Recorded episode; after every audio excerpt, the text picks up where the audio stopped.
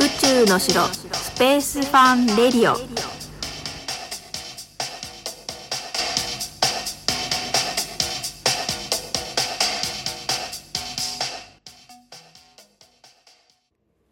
はい始まりました。宇宙の城スペースファンレディオです。今日は2021年2月12日金曜日です。なんと我が長女の誕生日でございます。はい。早くも11歳になりました。まあね本当に子供の成長というのは早いです。もうね明日お休みの方は開放感いっぱいかなと思いますが皆さんいかがお過ごしでしょうか？スペースエデュケーターの小笠原直子です。もう娘がね生まれた時のことですが昨日のことのように思い出せますよ ね、朝ね、4時半に生まれたんですけど、私がね、あの、3人中、上2人の出産は結構ギリギリまで我慢して病院に行ってるので、車の中でね、ある程度もう、あの、こらえながら行く感じですね。うん、あの、もう本当に、うわーって感じので行くんですね。で、真夜中にね、音を起こして、もし収まったりとか違ったらどうしようかなって考えちゃうと、なかなかね、踏ん切りがつかなくて、そういう方多分ね、結構いらっしゃるんじゃないかなと思うんですけど、まあね、起こすの悪いなってね、変に気を使っちゃってね。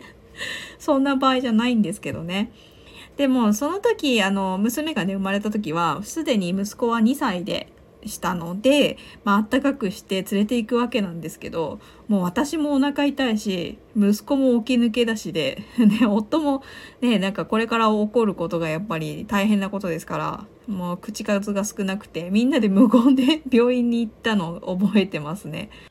母に電話して息子を迎えに来てもらうんですけどもうねなんか2歳だとママから離れないんですよね。でまあギリギリまで一緒にいてでお菓子でね母に釣ってもらって 朝の4時にお菓子持たせて それで連れて帰ってもらったんですけどでまああとは夫は立ち会いしてくれてで無事に長女が生まれるわけなんですがもう ねあの母はこう息子を預かって1週間一緒にいるじゃないですか。まあ大体5日ぐらいね入院してるんでもうね連れ去られたっていう感じでもうすごいねママと引き離されたっていうの目つきがねすごかったみたいで 態度も悪いしなんかそんなことをねこの間話してましたけど思い出して えー、私がね基本的にものすごい安産でもう待機なしの分娩室であの40分で生まれるっていう感じなんですね。でまあ2回スレスレのところで産みましてもっとね早く来てよって言われるっていうタイプです。で末っ子だけは朝軽い発水から始まったんで、まあ、病院にねあの早々に行けたんでスレスレではなかったんですけど、まあ、3回ともね本当記憶に鮮明に残りますねお産ってね。ただもう後のね子育ては無我夢中でもう長女も次女も本当によく寝る子だったんで助かったんですけど1人目のねうちの僕ちゃんがね本当に まあ手のかかる子でして、まあ、幼稚園でね早くも落ち着いちゃったんですけど、まあ、生まれてから幼児期は本当にね寝なくてスタミナがすごくて大変でしたねもう本当にお昼寝ってしたことなかったんですよ息子は。そうするとママの方がもう全然体力回復しないし先に寝ちゃうしでで私が寝ている横でね息子はまんまとなんか起きて遊んでたりとか よくありましたけど。まあちょっとね長くなっちゃうんでこの辺にしておきますが出産とかね育児でちょっと聞いてみたいなことがありましたらレターとかツイッターの DM などくださればあの読まさせていただきますので よろしくお願いします。このチャンネルは子供が宇宙好きだけど私にはよくわからないというお母さんや昔宇宙や宇宙飛行士に興味や夢を持っていたお父さん。現在の宇宙開発を仕事にしてみたい学生さんや保護者の方に何か参考になる宇宙や宇宙教育の情報をお届けできればということで配信させていただいております。今日は初めに難しすぎない宇宙ニュースで、えー、火星到着1週間前ということでパーサビアランスについて豆知識をお伝えしてその後今日のメインテーマおすすめの宇宙映画についてですね、えー、小笠原家の夫婦が選ぶ映画をご紹介します。それからいつもの宇宙クイズと解説。最後に国際宇宙ステーション観測情報をお伝えします。では早速ですが難しすぎない宇宙ニュースです。NASA の火星ローバーパーサビアランスがいよいよ2月18日に火星到着します。日本時間だと2月19日の早朝になりますね。なのでちょうど1週間前ということになります。まあ、ちょっとお話しさせていただこうかなと思うんですが、パーサビアランスは世界の惑星探査のトップを走る NASA ジェット推進研究所、えー、JPL というんですが、開発した6輪の、えーと、6個のタイヤのね、火星探査車なんですが、パーサビアランスという名前は子供たちから公募して集まった2万8000件の中から2020年3月5日にこれまでマーズ2020だと思うんですけど、いいんだよね。と呼ばれてきた、えっ、ー、と、火星探査車をね、パーサビアランス、まあ、または、あの、パーシビアランスとも呼ばれていることもあるんですが、そういうふうに命名したと発表していました。パーサビアランスは忍耐とか不屈の精神、それから不屈の努力といった意味があるそうです。パーサビアランスは2020年7月に打ち上げられ、2021年2月18日ですね、えー、日本時間19日早朝に火星のジェゼロクレーター。ね難しいね。ジェゼロクレーターへちょ、えー、着陸する予定です。はい。みんな言ってみてこれ。はい。ということで今回ね、えー、第一にして最大の目標は生命が存在した証拠。バイオシグネチャーとなるえー、火星の古代微生物の痕跡を探すことなんですね。で火星に生命が存在した直接的なエビデンスにつながる物質を探し10年以上かけて地球に持ち帰る史上初の火星サンプルリターンを持ち帰ることに挑戦します。でパーサビアランスの科学的ミッションっていうのをまとめますと、えー、生命が存在した証拠痕跡を探す。今言ってましたよね。あとは地球へ持ち帰るサンプルの採取。かつて水があった地点の地質調査。火星有人探査に向けた技術の実証。すでに火星にいるキュリオシティという探査機はパーサビアランスと形状がまあ機能もね似ているんですけどキュリオシティが生命を維持するためのね環境の調査をしているのに対してパーサビアランスはさらに生命の存在を探すことを目的にしているのでプロジェクトとしてはだいぶ違うものになります。その探査の際に使われるいくつもの、えーと、観測機器の中でロボットアームの先端に取り付けられた顕微鏡が鍵となるわけなんですが採取した火星の表土サンプルに含まれる有機物ねを調べるんですけどね名前がすごくいいんですよ。その顕微鏡がシャーロックで、えー、記録カメラの名前がねワトソンなんだって。すごいですよね。私子供の頃めっちゃ読んだんですよシャーロック・ホームズ。なのですごい勝手にもう親近感ですよ。うん。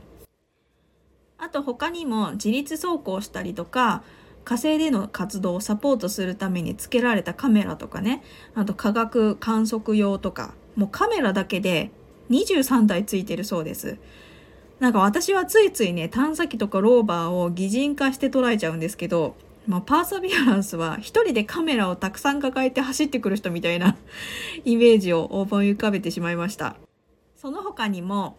火星の薄い大気の中を飛ぶ火星ヘリコプターっていうのがありまして名前がインジェニュイティっていうね、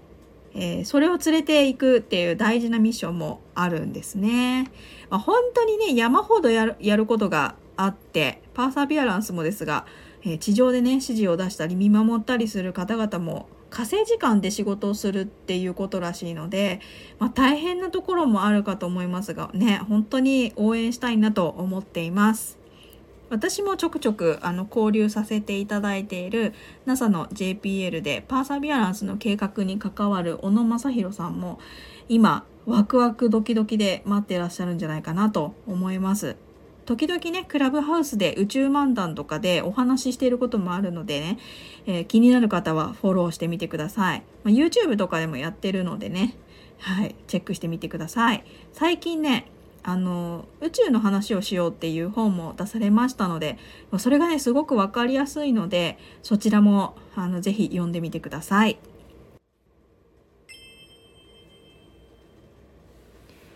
さて今日のメインテーマに移りますが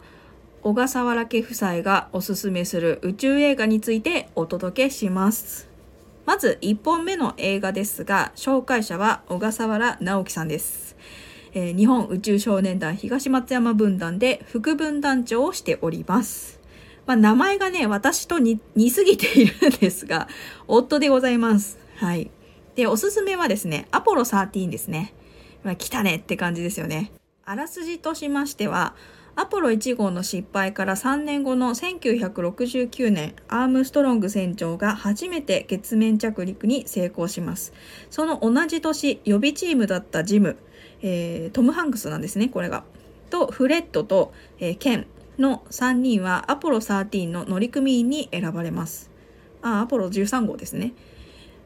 ですが、打ち上げ直前に大きな問題が起こります。検査の結果、ケンが風疹に感染した疑いがあることが分かり、急遽、えー、予備チームのジャックと交代することになります。ロン・ハバード監督がアポロ13号の真実をトム・ハンクス主演で描いた感動ドラマ。月へ打ち上げられたアポロ13号に爆発事故が発生。絶望的な状況の中、乗組員の救出作戦が決行されます。ということなんですが、これね、アマゾンに書いてある あらすじです。まあ、あのここから先ね、えっ、ー、と、直樹さんのおすすめメッセージを読ませていただきます。もともとはトム・ハンクスの大ファンだったこともあり、この映画を見たのは私が20代前半でした。その時は宇宙なんて全く視野になく、20年近く経って宇宙を軸に見ることになるとは思ってもみませんでした。20代で見た当時は俳優陣が魅力的で、トム・ハンクスはもちろん、宇宙飛行士兼役のゲイリー・シニーズがめっちゃかっこよかったです。この方はフォレストガンプでダン注意役だったっていうのもあって、そっちにもね、えっ、と、トム・ハンクス主演してますよね。まあ、それで、あの、そういうつながりがあったっていうことと、まあ、このストーリーがね、実話だということに衝撃を受けた覚えがあります。宇宙へ行くなんて自分には縁遠い話でした。アポロ11号が月面着陸したことにより、当時のソ連に宇宙開発競争で勝ったということで、実は13号は巷ではもう行く必要がないんじゃないかと言われ、テレビ局にも打ち上げや宇宙での中継を断られるほど人気がない状態でした。ところが事故によって思いがけず注目を浴びることになってしまったのです。無事に飛び立ったものの管制官からの指示を飛行士が実行したことで爆発事故が起き多大な衝撃を受けます。酸素も電力も限られた。普通ならもう諦めてもおかしくない状況でもとにかく帰ることはできず月に行くことが使命。その九死に一生ものの大ピンチからどう切り抜けるのかをぜひ見ていただきたいです。相当な数の訓練を受けている宇宙飛行士たちはさすがだなと。そして地上にいる仲間たちとの団結もすごい。ありきたりな言葉ではありますが、そう、本当にそう思います。そして、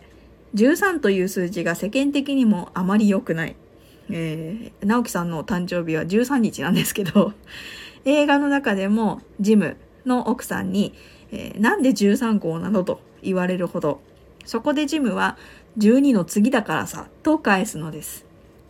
船内での無重力の状態は実際の訓練用の飛行機で撮影したそうで、マッハ1で上昇してエンジンを切った状態で急降下する。25秒しかない無重力空間で撮影を繰り返したそうです。相当なこだわりですよね。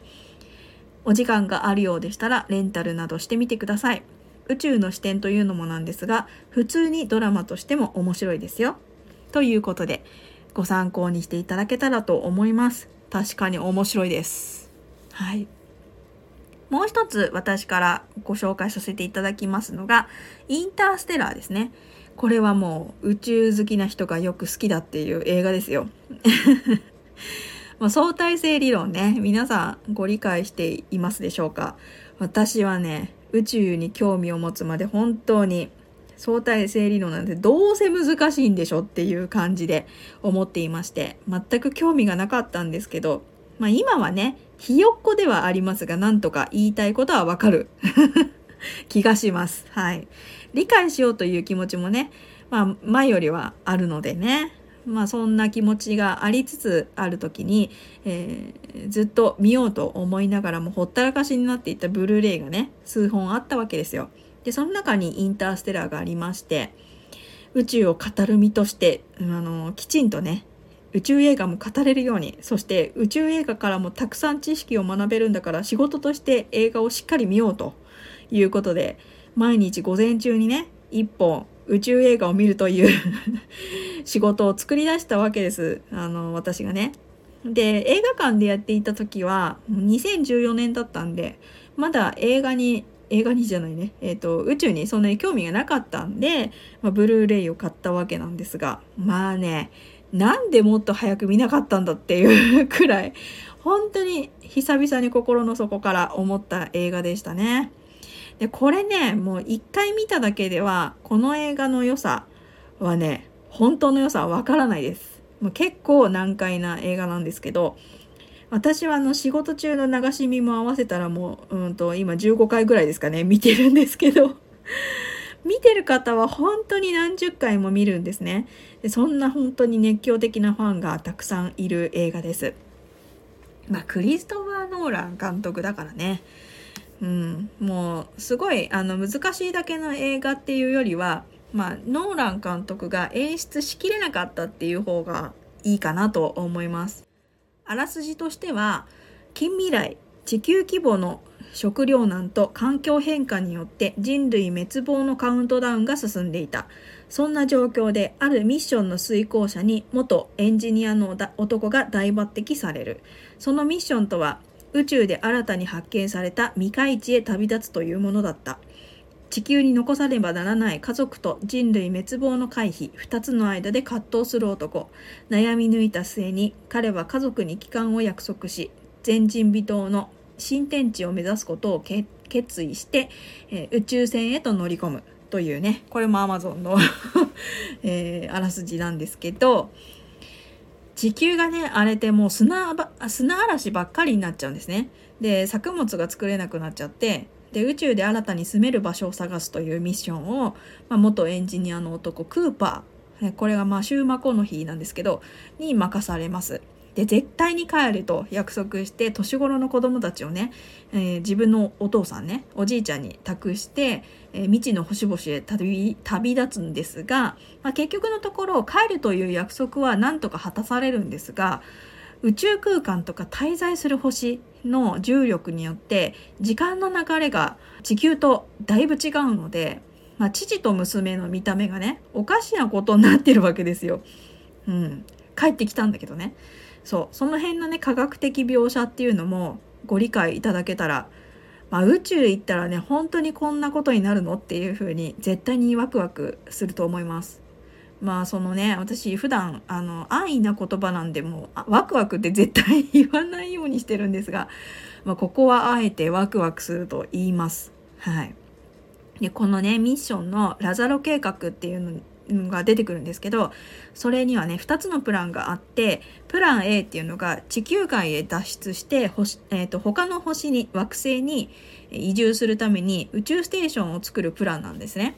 しかし人類が移れるほどの巨大なステーションだと重力をコントロールする方程式を見つけなきゃいけないんですけどまだねそれが未完成であるということででそのまあ鍵となるブランド博士っていうのがいまして、まあ、クーパーたちが帰るまで絶対方程式を見つけるって言ってるんですけどまあねどうなることやらって感じなんですよ。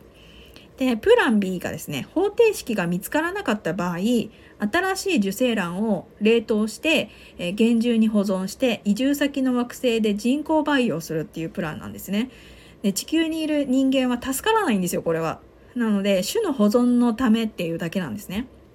でプラン A を解くためにはブラックホールの特異点、えー、と内側ですねを観測しなければいけないんだけどこの世で一番速い光すら外へ出さないのに人間がそこへ行ったら脱出は絶対不可能なわけですよ。でブランド博士はもうねもしかしたらあの方程式は解けないと知っていたのかな？みたいな とかなんとか言いながら、まあ、このラザロ計画ねこの計画の名前にも分かるとねゾワッとすることもあったりあとクーパーがブラックホールまで行って奇妙な体験をするのも帰ってきたら宇宙ステーションがあるっていうことももう旅立ちの時には自分を置いてったっていう風にね恨んでいた娘とそれからそのクーパー自身ですね父の絆から生まれていたっていうことでもうねこれ見ていただいたら一番いい。そしてクーパーと一緒にミッションをするアメリア博士っていう、まあ、アン・ハサフェイがやっている、えー、視点から言ってもですねこの映画のテーマは愛なんですよ。うん、そう。まあネタバレしちゃうからさ、あまりギリギリのとこなんですけど、まあ、これはね、ちょっと難しいお話でも見ていられる子だったら、あの、親子で、家族で見られる映画ですね。うん。しかし話の展開とかね、時間の流れが長いので、実際上映時間も長いので、まあね、あと、これは賛否両論だとも思うので、うん、わからない人にはわからないと思うし、まあ、私はちゃんと理解したくて物理習いに行ったぐらいなんで、うん。まあ、それでやっぱりこの映画の演出不足っていうのもあるしもう収めきれないっていうことが分かったりとかね、うん、あるので、まあ、ちょっと見てみてどうかっていうのはありますけどちなみにインターステラーにマット・デーモンが出てくるんですけど、まあ、これがねまたオデッセイの時と全然違う役柄で出てるんですね。オデッセイもまだ見たことがないかなっていう方はいらっしゃいましたら、まあ、両方見ていただきたいんですけど、同じジャンルのね、ゴリゴリ宇宙映画で、あそこまで違う質の人間を演じられるってすごいなと思います。もう、ほんとそこは感動しましたね。そこはっていうかそこもね、感動しました。まあ、せっかくだから本当にちゃんと理解していただきたいので、まだご覧になったことがない方は週末にでもお時間作って見ていただきたいと思います。本当に、うん、一回じゃね、わかんないかもしれないから、あの、一人で見ると悶々とするかもしれないので、えっ、ー、と、一緒に見る方がいるといいかもしれないですね。でもね、子供にもね、たくさんファンがいるので、あの、全くどうにもなんない映画ではないので、はい。楽しみに見てください。では、ここで宇宙クイズに参ります。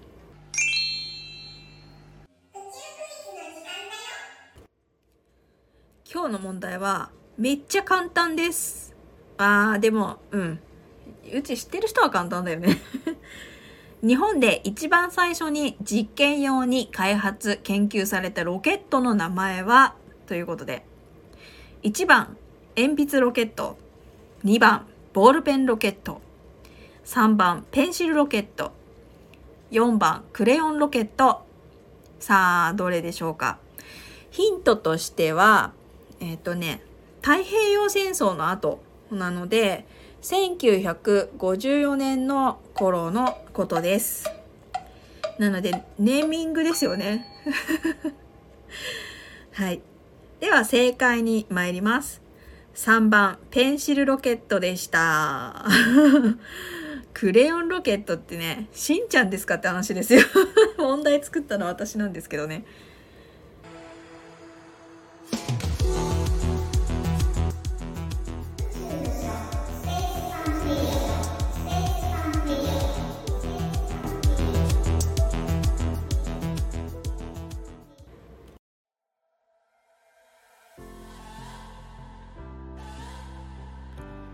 宙の城スペースファンレディオをお聞きの皆さんへお知らせ続報です。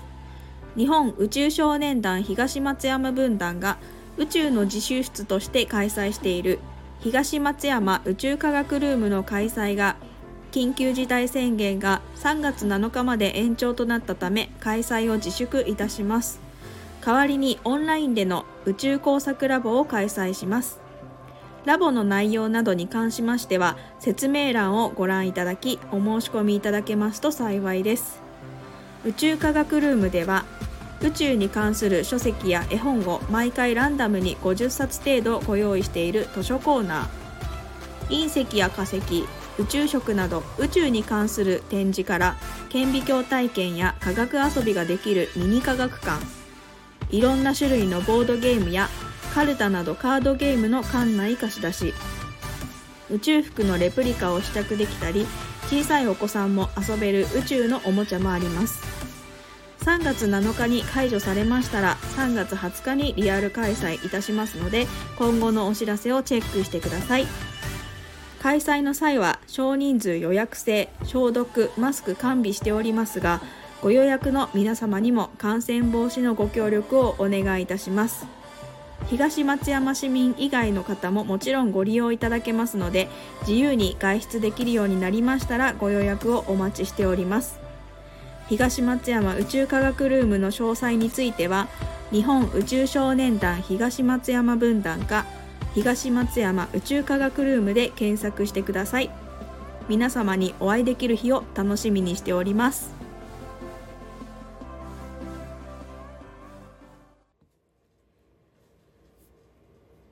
は最後に国際宇宙ステーションの観測情報です。まあ、連日お伝えしておりますが、しばらくの間ね、条件が良くて見える日がないので、えー、2月17日までお楽しみにお待ちください。また近くなりましたら詳しくお届けします。